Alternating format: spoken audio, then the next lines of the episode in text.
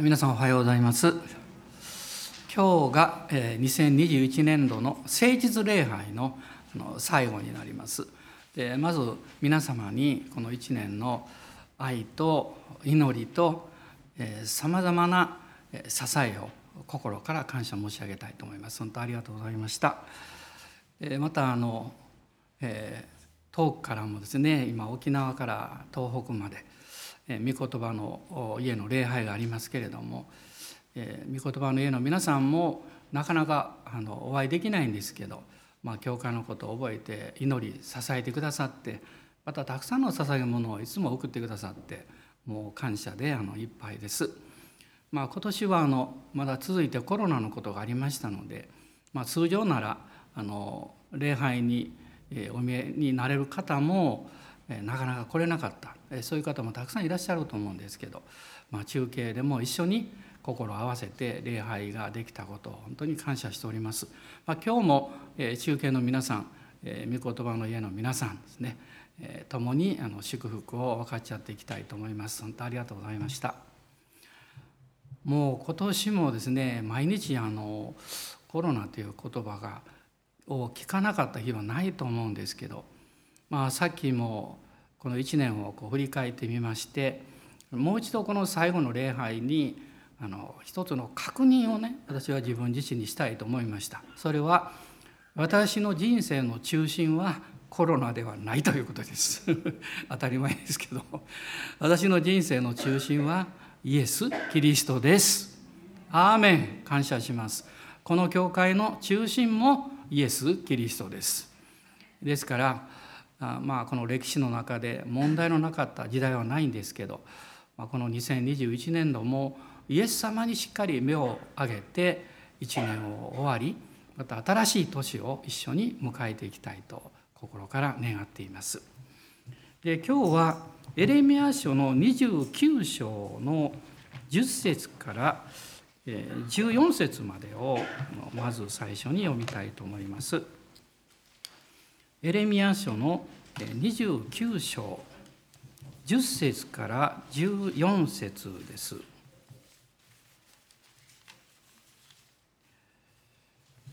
まあ、旧約聖書の1344ページになりますが10節から14節まで、えー、聖書をお持ちの方はご一緒に読んでください。誠に死はこう言われる。バビロンに70年が満ちる頃私はあなた方を顧みあなた方に慈しみの約束を果たしてあなた方をこの場所に帰らせる。私自身あなた方のために立てている計画をよく知っている。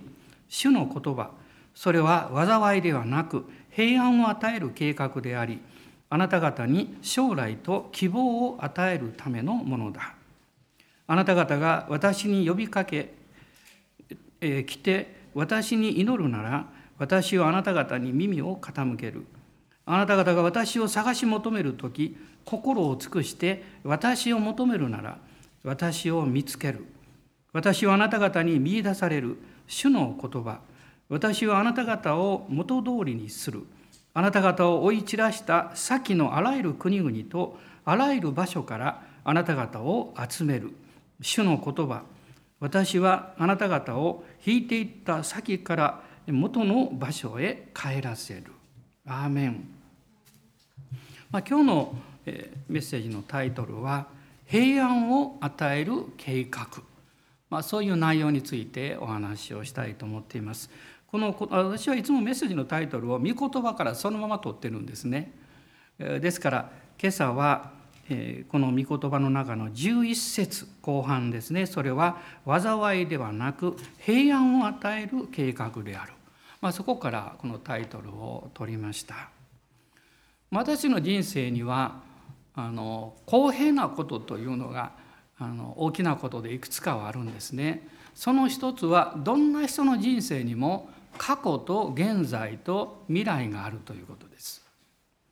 しかし同じ過去と現在と未来を通っていくんですけれどもその通り方には違いがある。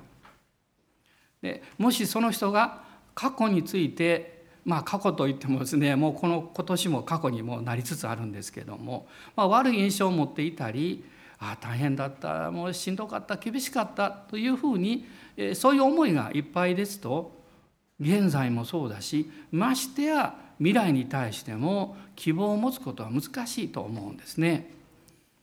でもイエス・キリストを信じるということの一つのあの内容はどういうことかというとですねあなたの過去があなたのものでなくなったということを意味しています。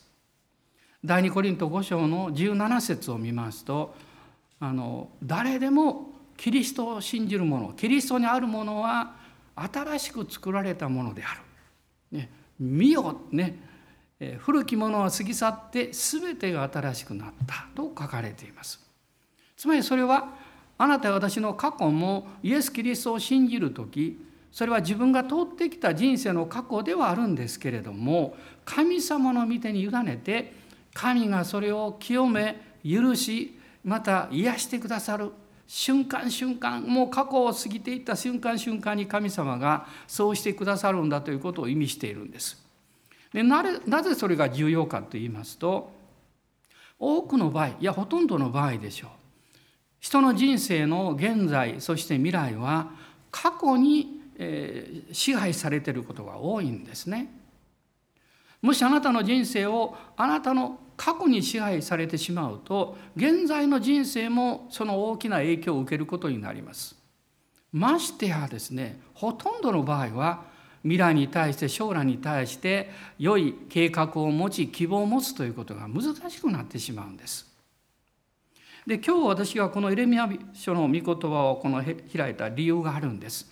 それは詳しく説明していきますけれどもこの時代にエレミアという人物は最悪の時代にですね本当の希望がある。その希望は神様からやってくるんだ。この神様を信頼しなさい。ということをもう確信を持って語っているわけです。でエレミア書というのは実は旧約聖書の中にはあの4つですねすごく量の多い 予言書があるんですね。これ大予言書っていうんです。それ量が多いだけなんですけどもその一つなんです。でこのエレミアという預言者は名前の意味は主は高められる、まあ、神様がその人生を引き上げてくださるっていう意味を持ってるんです。でも彼のこの預言者としての人生その内容を見ます時に彼はですね父の預言者とも言われているし涙の預言者とも言われているんです。どういう意味かっていうとですねエレミアは父なる神様の心を一生懸命当時のイスラエルの人々に語ったんです。イザヤは神の御子キリストについて多くのことを予言しました。ですから彼は御子の預言者と言われています。エレミアはその御子を使わされた父なる神の心を語った。多くですね。だから父の預言者。しかもその天のお父様の心は涙でいっぱいなんだ。なぜ泣いてるかっていうと人々が自分好き勝手なことをして罪の生活の中に走って失敗しても一生懸命自分の力でやりくりしようとして決して神様を心からへり下って謙遜になって見上げようとしない。そのことを悲しんでいるわけです。だからその父の心を語る時にエレミアは涙の預言者というふうにもこの言われているわけです。エレミアとこのイザヤという預言者をこの比べますと2人とももう似てるところもあるんですねどちらも20代で預言者に召されたんです。まあ、50年以上ぐらい預言者活動してるんです。ただ時代的にはイザヤの方が100年ほど先なんですね。で100年近く後でこのエレミアという人が預言者に召されています。彼はエルサレムの北東約4キロそんなにエルサレムから遠くないんですけど、まあ、小さな村アナトテという村で生まれたんです。これはエレミア書の一章の最初に出てくるわけです。まあ、そして BC の626年頃626年か7年頃ですねあのちょうどその頃あの、えー、イスラエルはま北王国と南王国に分かれていたんですけどもう北王国はアッシリアという国によって滅ぼされてしまってたんですね。でエルサレムを中心にした南南王国ユダだけが残っていました。そしてその当時のユダの王様はヨシュアという王様だったんですこの治世の第13年に彼は預言者として、まあ、さっき申し上げた二十歳ぐらいで召されたわけですその少し前このイザヤはですねまだ北王国があの存在していた頃アッシリアというこの国がこの攻めてきた時にイザヤはですねこのアッシリアは滅ぼされてしまうんですけど南王国ユダは助けることができたんですね。でアッシリアによって北王国は滅んでしまいアッシリアもバビロニア帝国によって滅ぼされましたこれは歴史がの流れでわかるんですねアッシリアバビロンペルシャギリシャローマとこう歴史は世界の歴史は動いていくわけですよでその中でこのエレミアはですね何とかしてこの南王国ユダをバビロニア帝国から救いたいと思うわけです。まあ、当然ですよね。しかしそのためには一つのことが必要だったんです。ユダの人々が神の前にへり下って悔い改めなきゃいけない。私たちも辛い経験をしたり問題が起こってくる時に一番大きな問題はその問題が起こってきた時に腹を立てたりですねあるいはその問題によって神様を恨んだりするんです。本来は自分自身がへり下らなきゃいけないのに逆恨みをしてしまうんですね。そして結果がますます悪くなってしまう。このエレミアの時代の南王国ユダの人々の姿もまさにそういう姿だったんです。彼が預言者に召された時は626年頃と言われているんですけれどもその20年後606年にバビロンが攻めてきましてエルサレムの一部がこの崩壊しますそしてまあそこからいわゆるバビロン捕囚というのが始まったというふうにあの計算されています。まあ、ペルシャによってバビロンが滅んでペルシャの最初の王様クロスがイスラエルの民も解放しました。で国に帰ってよろしいと、まあ、それがですね536年なんですね。ですから606年から計算してちょうど70年。これを70年のバビロニア保守というふうにまあ呼んでいるわけです。でおそらくこのエレミアの一番つらかったことはですねあの626年ぐらいに自分は預言者として召されてね預言者というのは神の心を伝える働きなんですよ。皆さん神様の心に従ってほしいそうするんですよっていくら言っても人々は知らん顔なんです。20年間その働きをしたんですけど人々は変わらなかったその結果バビロンが攻めてきて国のまず一部が滅ぼされてですねそして補修が始まったわけです。そしてそれから20年経った BC の586年に南王国ユダが滅びます。エルサレムが陥落します。もう絶望的国がなくなってしまうんです。エレミアのこの40年の預言者活動の苦労はもう水の泡なんですよね。まあ私たちがどんなに苦労してもまた辛い経験をしても何らかの報いがあればああ苦労した結果があったなって少しは良くなったかなというものがあれば慰めを受け力を受けるでしょう。でもそれどころか逆にもっと悪くなってしまったらもう絶望するしかないですよね。エレミアはこの、えー、預言者に召されてから最初の40年というのはですねそういう経験を通っていくんです。私はあまあ皆さんのことを言うね自分のことはいくら言っても大丈夫なんでいつも私はって言うんですけどそのクリスチャン生活がまああとどのくらいで終わるのか分かりません。終わるというのは天国に行くという意味ですよ。信仰放棄するということではありません。でもそのですねその自分の人生というものの結末というものが私の人生の評価だと自分自身で考えています。他の人からの評価じゃないですよ。自分の評価です。このあの終わりよければ全てよしと普通でも言うんですけれどもこの人生の最後に「ああ神様私の人生は幸いでした」辛いことも厳しいこともありましたけどでもあなたの恵みと力によって素晴らしい人生を送ることができました。素晴らしい人生って何なんでしょう？それは受ける人生ではなくって小さくってもあなたの愛をあなたの親切をあなたの真心を少しでも周りの人々に届けることのできる人生だと私は思います。あなたは多くの愛を求められている立場にあるかも分かりません家族に共に仕事の場にしかしそれはしんどい厳しいかも分からないんですでもそれは実は祝福なんです聖書には受けるよりは与える方が幸いであると書かれています。ね、あの子どもたちがまだ小さい頃ですね何かいただいたりすると、まあ、いつも3つにこう分けていたんですけども。ね、でも時々ちょっと余分に何かが出てくる時があるんですがそうすると誰がそれを食べるかっていうことが、えー、大きな問題になるわけです。で今でもですね3人の子どもたちの可愛い視線を覚えていますじっと見ながらですねみんな私が欲しい僕が欲しいとは言わないんですね欲しいんでしょうけどね。まあ、ある時ああの、まあ、ケーキのようなものがありまして、えー、どうどうなるかなとみんなは見ていたんです。で私と家内が提案したんですちっちゃいけどそれ3つに切ってみんながねあのそれぞれ分かち合ったらね幸せが3倍になるよと言いました。そして上の娘がそれ切ったんですね。でそうしたんです。本当に小さな小さな薄いケーキになりましたが。でも3人ともニコニコしてるんですね。ニコニコしてるんですね。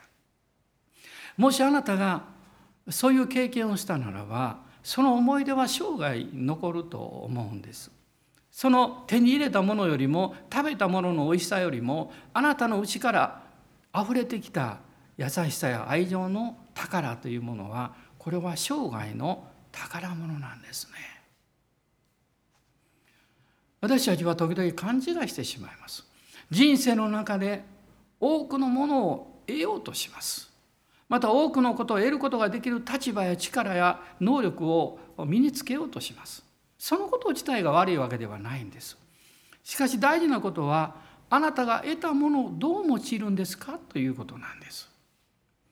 それは土の中に植えて自分の欲しいものだけ自分が手に入れたあとは誰にもやらないと言って埋めてしまったならばあなたの人生は本当に貧しい人生だと思います。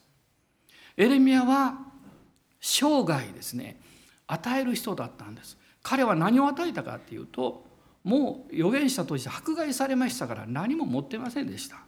しかし彼は神様からのメッセージを与え続けたんです。彼が与え続けたメッセージそれが今日のテーマなんです。神は希望の神であるということです。なんとこのバビロン捕囚が始まってそして補修にあの行ってしまった人々のために彼が手紙を書きました。これが実はこの29章の内容なんです。これはエルミアの手紙なんですね。その手紙の中に今日読みました特に11節私自身あなた方のために立てている計画をよく知っている。主の言葉それは災いではなく平安を与える計画でありあなた方に未来将来と希望を与えるためのものだと書かれています。エレミアはこう言ったんです。あなた方は今敵国の捕虜になっている。全てを失った。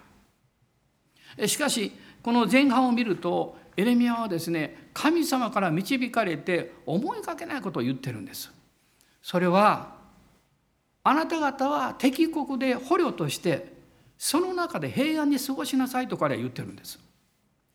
その住んでる場所を祝福し家族をそして良い、えー、まあ、あの生活を得て神様に恵まれてそこで生活しなさいとエレミアは言ったんです。普通そんなことは考えられないですよ。普通は早く帰りたいんですよ。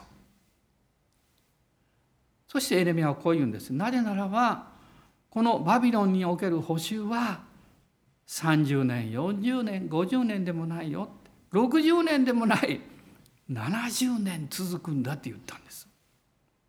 当時の平均寿命は何歳ぐらいでしょうか？おそらく70年以上生きることのできた人はほんのわずかだと思います。多くの人は幼児で亡くなりました。あるいは青年期で亡くなりました。70年と聞いた途端にですねもう絶望的ですね。捕虜になった人々にとってはもう生きて祖国を見る希望が断たれたということになるんです。神がそんなことをおっしゃるはずがないだろうと彼らは考えたと思います。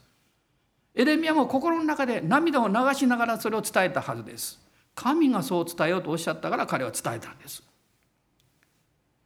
その、えー、捕虜の地にいた預言者たちも実はいたんですけどその預言者の一人がこのエルサレムに向けてですね書いた内容がえ実はこの29章の24節以降に出てくるんですね。彼はですねエレミアを非難します。エレミアの予言は捕虜になっている人々を惑わすものだと。ねまあ、普通で考えたらそうでしょうね惑わすものだと。もう彼はとんでもない預言者だというふうに非難をするわけです。しかしエレミアは真実を語ったんです。時には真実を認めることは辛いことなんです厳しいことなんですなんとか希望をですねそれ難しいかも分かんないけどもう良くなるようにと願いを持つことの方が楽ですね。現実をそのまま受け止めるということはとっても厳しいことです。しかし聖書の原則を見ていくときに大事なことがあります。あなたが神からの希望を受けようとするならばあなたの人生の現実と真実に素直に出なきゃいけないということ。それを認めなきゃいけないということです。できないものはできないと認めなきゃいけない。いやできるんだとね努力することはいいことですがあの何かそういうふうにこう自分で想像してですねそこに自分を置いてはいけないんです。つまりそれは私たちの力からではなく100%神からの希望を受け取るために自分に失望するということです。神様からの100%の希望と将来を受け取るために自分自身の力に諦めるということです。これが信仰の原則なんです。エレミはそのことを実はすでにこのバビロン保守の時代に語ったわけです。もしあなた方がそのように神に信頼すれば神があなた方に平安を与える計画を持っておられることをあなた方は体験するんだというんです。私は先日このエレミアという人の人生というのをあのちょっとね想像してみたんです。私はユダヤ人じゃないし状況もわからないしもうほんのわずかしか想像できないと思うんですけどその想像する中でですね厳しい人生を受けた生きた人だなと思いました。でも私なりの結論はこういうことだったんです。誰も自分の生まれる性別とか家庭とか国とか特別な能力を持ってるか持ってないとかを選ぶことはできないね。もう一つ選ぶことができないものがあるんです。それはあなたが生まれる時代なんです。これは誰も選ぶことができないんです。あなたがもし100年前に生まれていたらどうだったんでしょう？あるいは今生まれたらどうなんでしょうか？それは私が私たちが決めることではないんです。つまりエレミアはこの時代に生まれてこの時代に生きた人なんです。つまりそれは神がこの時代に生まれるように召された人なんです。この人の働きの中に13章の36節にこういう言葉があるんですね。ダビデ王についてですけどダビデという人はその生きた時代に神様に仕えた人だと書かれています。その生まれた時代に神に仕えた人。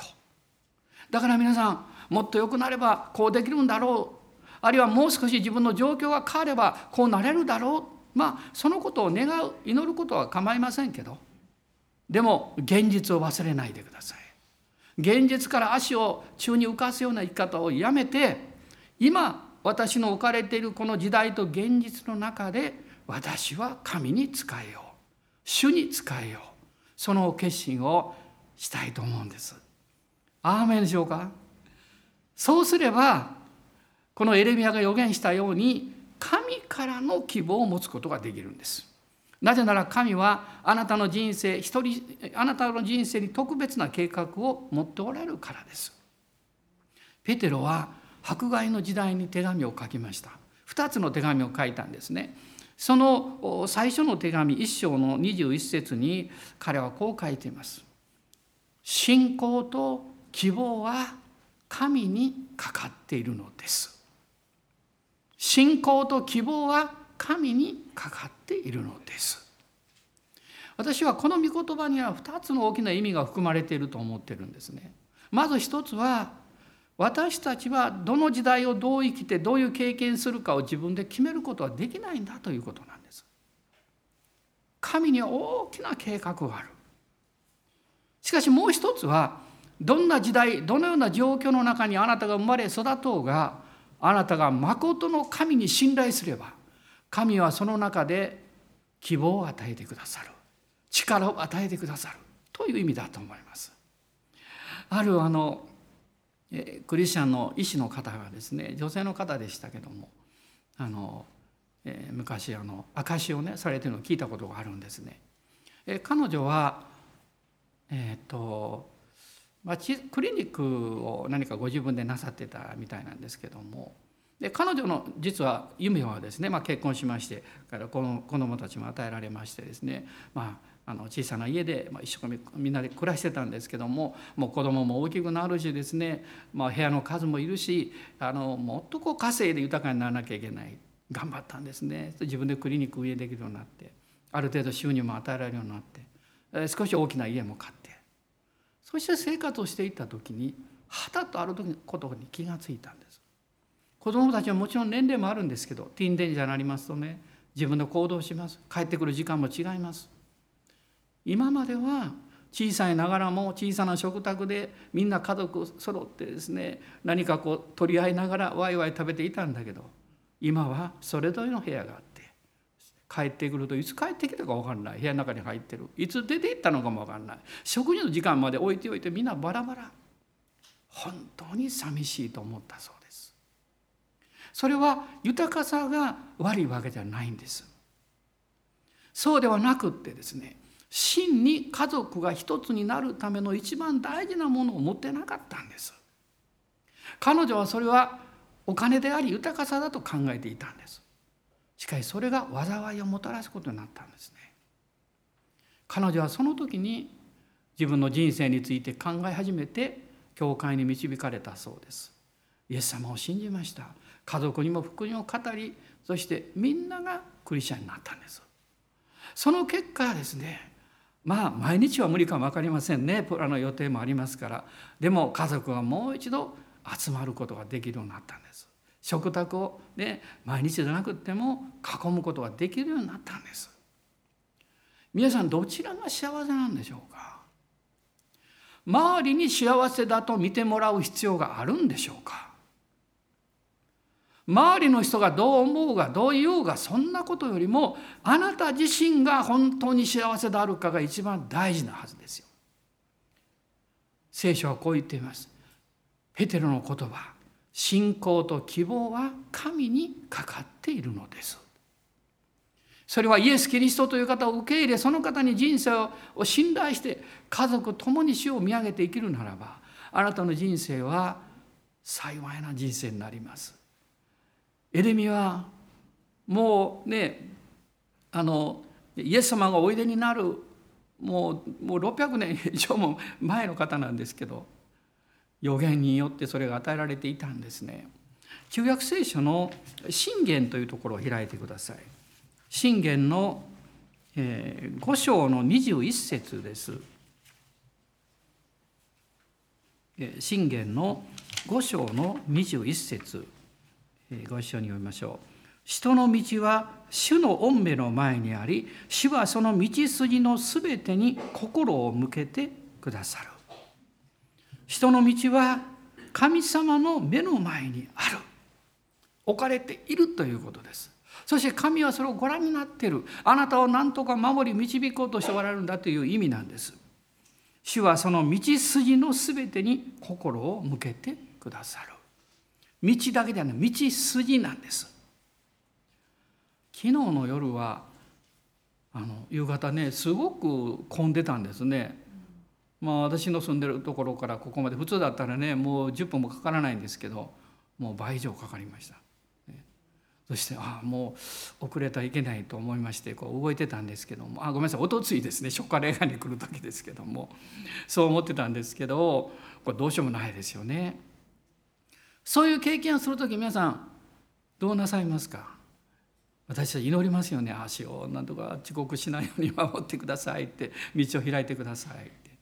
なぜ祈るんですか？神が道筋を知っておられるからです。道筋っていうのはただ道路だけじゃないですよ。あなたの人生の道筋なんです。ある一点ではないんです。あなたがこう動いていくシーズン期間でありあなたが経験していくあるあの年数でありその歩みの一歩一歩を神はご存知だということです。私はクリスチャンになって学んだことをたくさん学びましたけどその一つのことは時々はヘマをすることは良いことだってことを学びました。忘れ物をしたり、えー、大体2回に1回は家を出てもう1回家の中に入ってきます。眼鏡忘れた。キー忘れたとか言ってですね。もう家内は慣れてましてあ、まあ、また戻ってきたかと思っています。ね。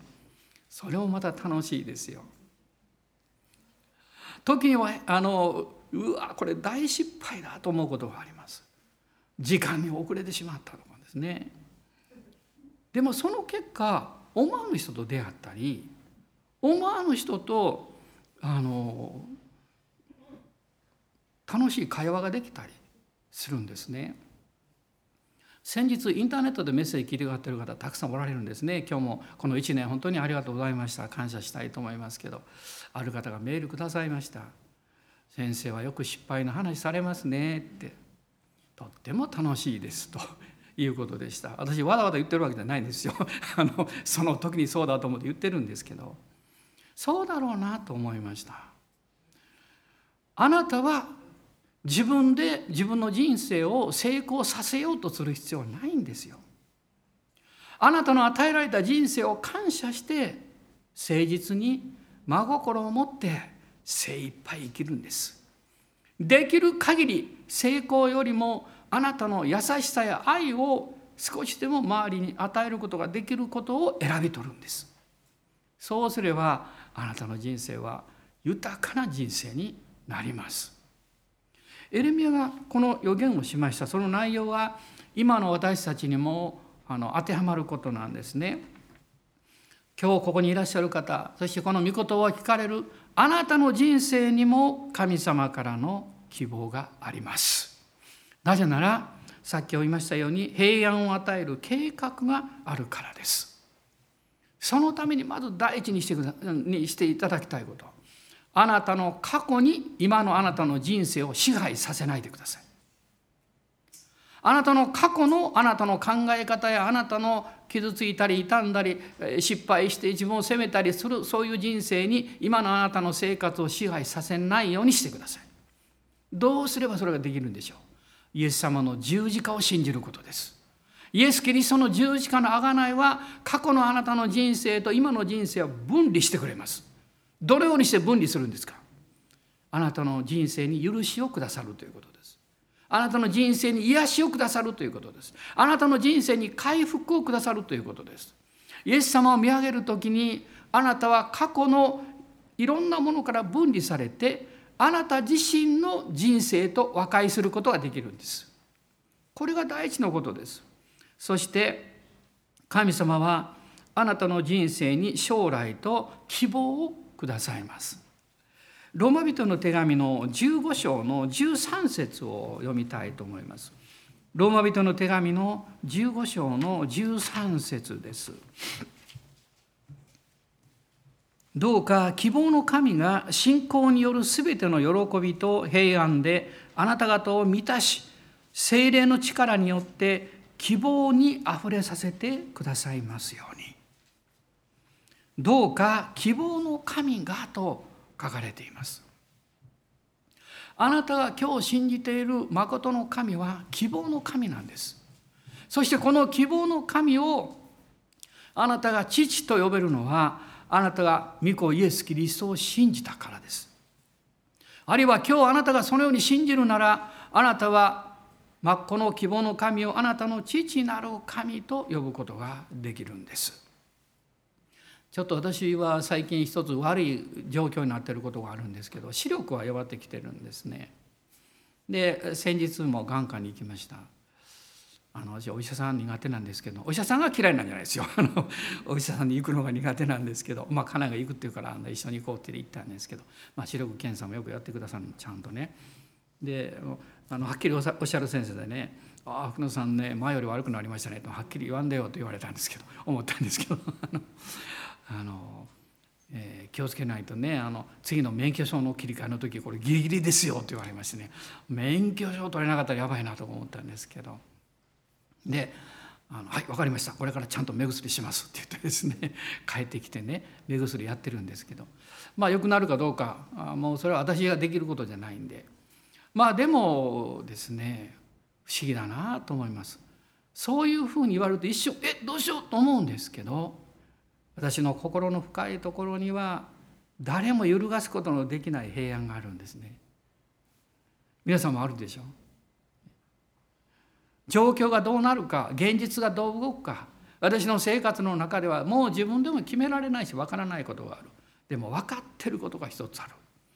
私のイエス・キリストにある信仰と希望と愛救いは決して揺るがされることがないということ。そしてどんな状況に入ったとしてもその中で神が最善をしてくださって新しい道を開いてくださる。思いがけないことを起こさせてくださる。そしてそれを経験しなければではなかった人と出会わせてくださる。これが人生の面白さだと私は思うんですね。神様がくださったこの将来の希望それは神様のこの保証の言葉があるんですけどまエレミアに対しても実は神様がそれをおっしゃったんですね。このエレミア書の31章を見ていただきたいんですがこの中で神があなた方に平安を渡る計画を持っている希望があるんだということをおっしゃった保証ですね。3つのことが出てくるんです。31章の中にですね。まず一つは一節です。一節の後半です。あごめんなさい。あ一節の後半ですね、えー、彼らは私の民となる私の民であるイスラエルの民は私の民なんだということこれが一つの保証なんです。二つ目は三節にあるんです。死は遠くから私に現れた永遠の愛を持って私はあなたを愛したと書かれています。そしてそれよりは私はあなたに真実の愛を尽くし続けた。神様が愛してくださって真実の愛を尽くし続けてくださる。三つ目はすごいですね。11節です。死はヤコブをあがないヤコブより強い者の手からこれを買い戻されたからだ。ヤコブはイスラエルのね、えー、民族の、まあ、入り口ですよね。アブラハムはイスラエル人の先祖ですけどヤコブの子孫がイスラエル民族になったんです。でヤコブがイスラエルと名前与えられてエジプトで民族を作った。それがイスラエル民族です。だから神様はヤコブをあがないと書かれています。私はこのヤコブをあがないっていう言葉はもうすごい心に残るんです。イスラエルをあがないとは書いてないんですよ。なぜならイスラエルはもう神の民とされているんです。神の民とされるということは贖いを受けているということなんです。ヤコブは贖いをこれから受けるんですよ。私たちはこのヤコブのように贖いを受けそしてイスラエルのためのように今キリストを信じて贖いを受け取ったものにされている。それが神の子とされているということです。神様はこの一年の終わりたとえどういうことがあったとしてもあなたを導いてくださいますあなたが神からの希望を受けた民神の子であるということはあなたの中にこの変わらない永遠の希望を保証する方がおいでくださっているからです。これが聖霊様です。聖霊様です。ロマ人の手紙の5章の5節にはね私たちはねあのの与えられた希望はね変わることがないとパウロは書きました。それはこの希望というのはですね精霊によって神の愛が注がれてるからなんだと書かれています。よく考えてみるとですね希望を私たちが持つという時必ずそこには何かこう前向きのものがあるからそう持てるんですよね。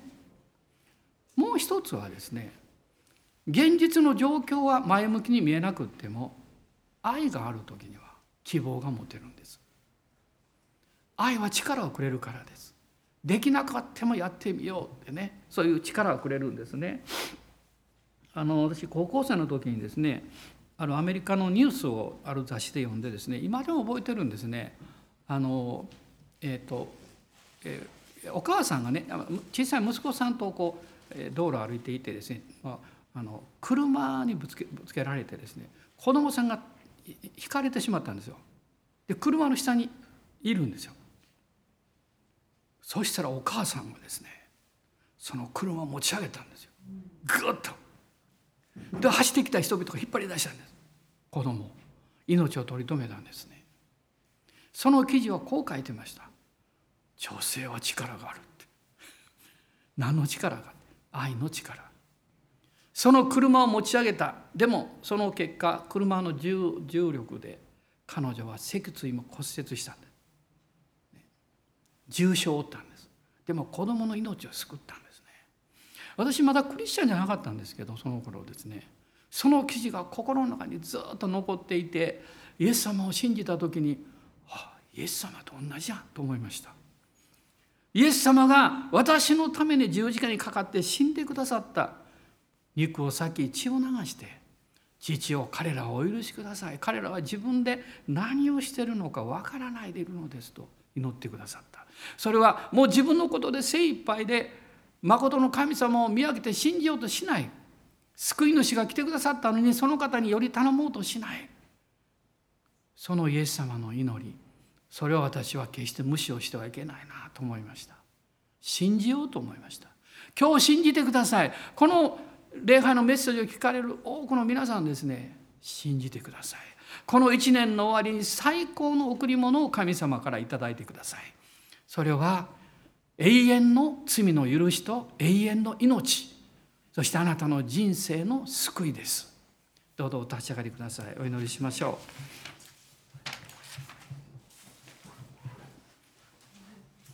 アーメン。感謝します。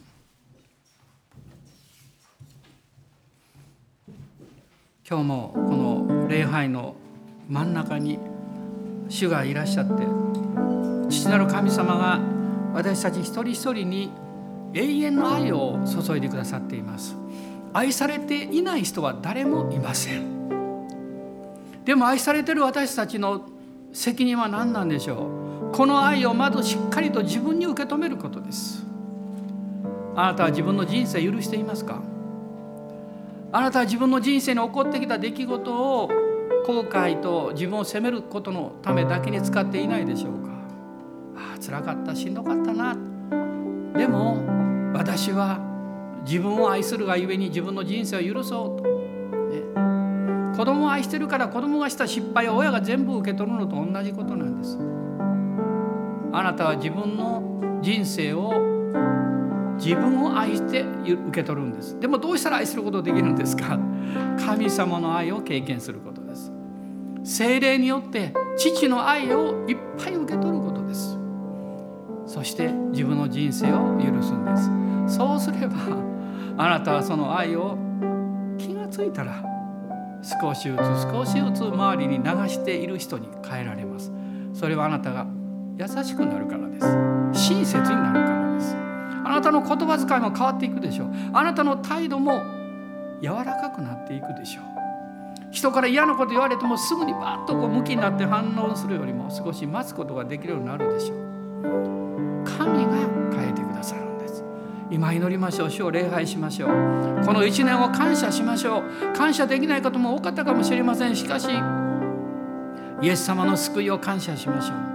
主の恵みを感謝しましょう。そして新しい年に向かっていく歩みの中にも神が素晴らしい希望をくださることを信じましょう。アーメン。感謝します。アーメン。アーメン。ハレルヤ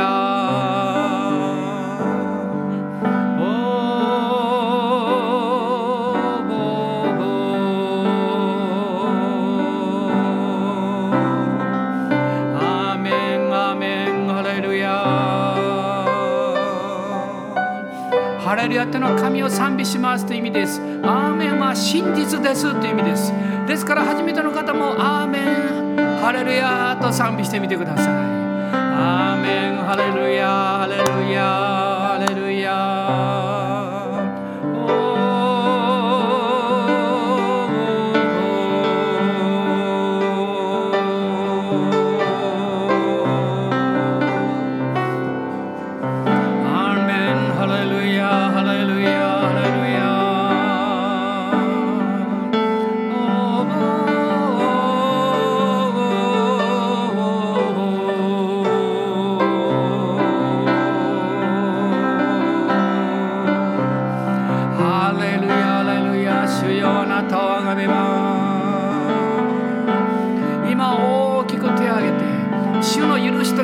受け取りましょう。主が私に今チャレンジくださっている言葉があるんです。私は主であってあなたを癒すものであるという言葉です。主は癒し主でいらっしゃいます。今日イエス様の十字架の打たれた傷によってあなた方は癒されたのです。というこの言葉を受け取りましょう。そしてあなたの心だけでないあなたの肉体の癒しも受け取りましょう。なたの生活あなたの家族の癒しも受け取りましょう。あなたの職場の癒しも受け取りましょう。アーメンアーメン。ハレルヤ主よ信じます。アーメン。今何か体の癒しその他の癒しの必要な方はですねしっかり手を挙げてください。そしてその信仰の手で受け取ってください。その打たれた傷によってあなた方は癒されたのです私は主であってあなたを癒すものです。癒しを受け取りなさい。癒されなさい。アーメンアーメンアーメン。ハレルヤ。病を出ていきなさい。悪霊の力を出ていきなさい。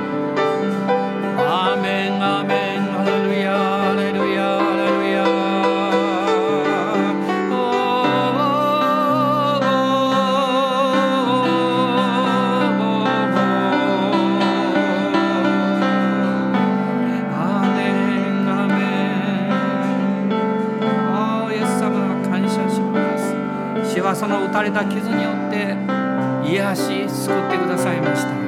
この十字架を見上げます。ああ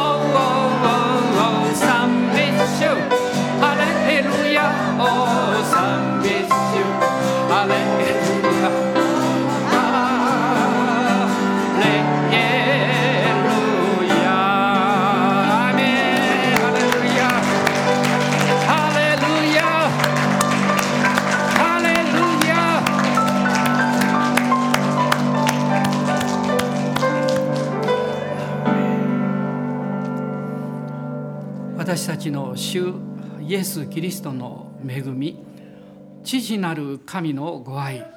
精霊の親しき御交わりが私たち一同と共に。2021年この最後の週にまた来るべき2022年あなたの豊かな祝福と油注ぎが一人一人の上にありますように。アーメン。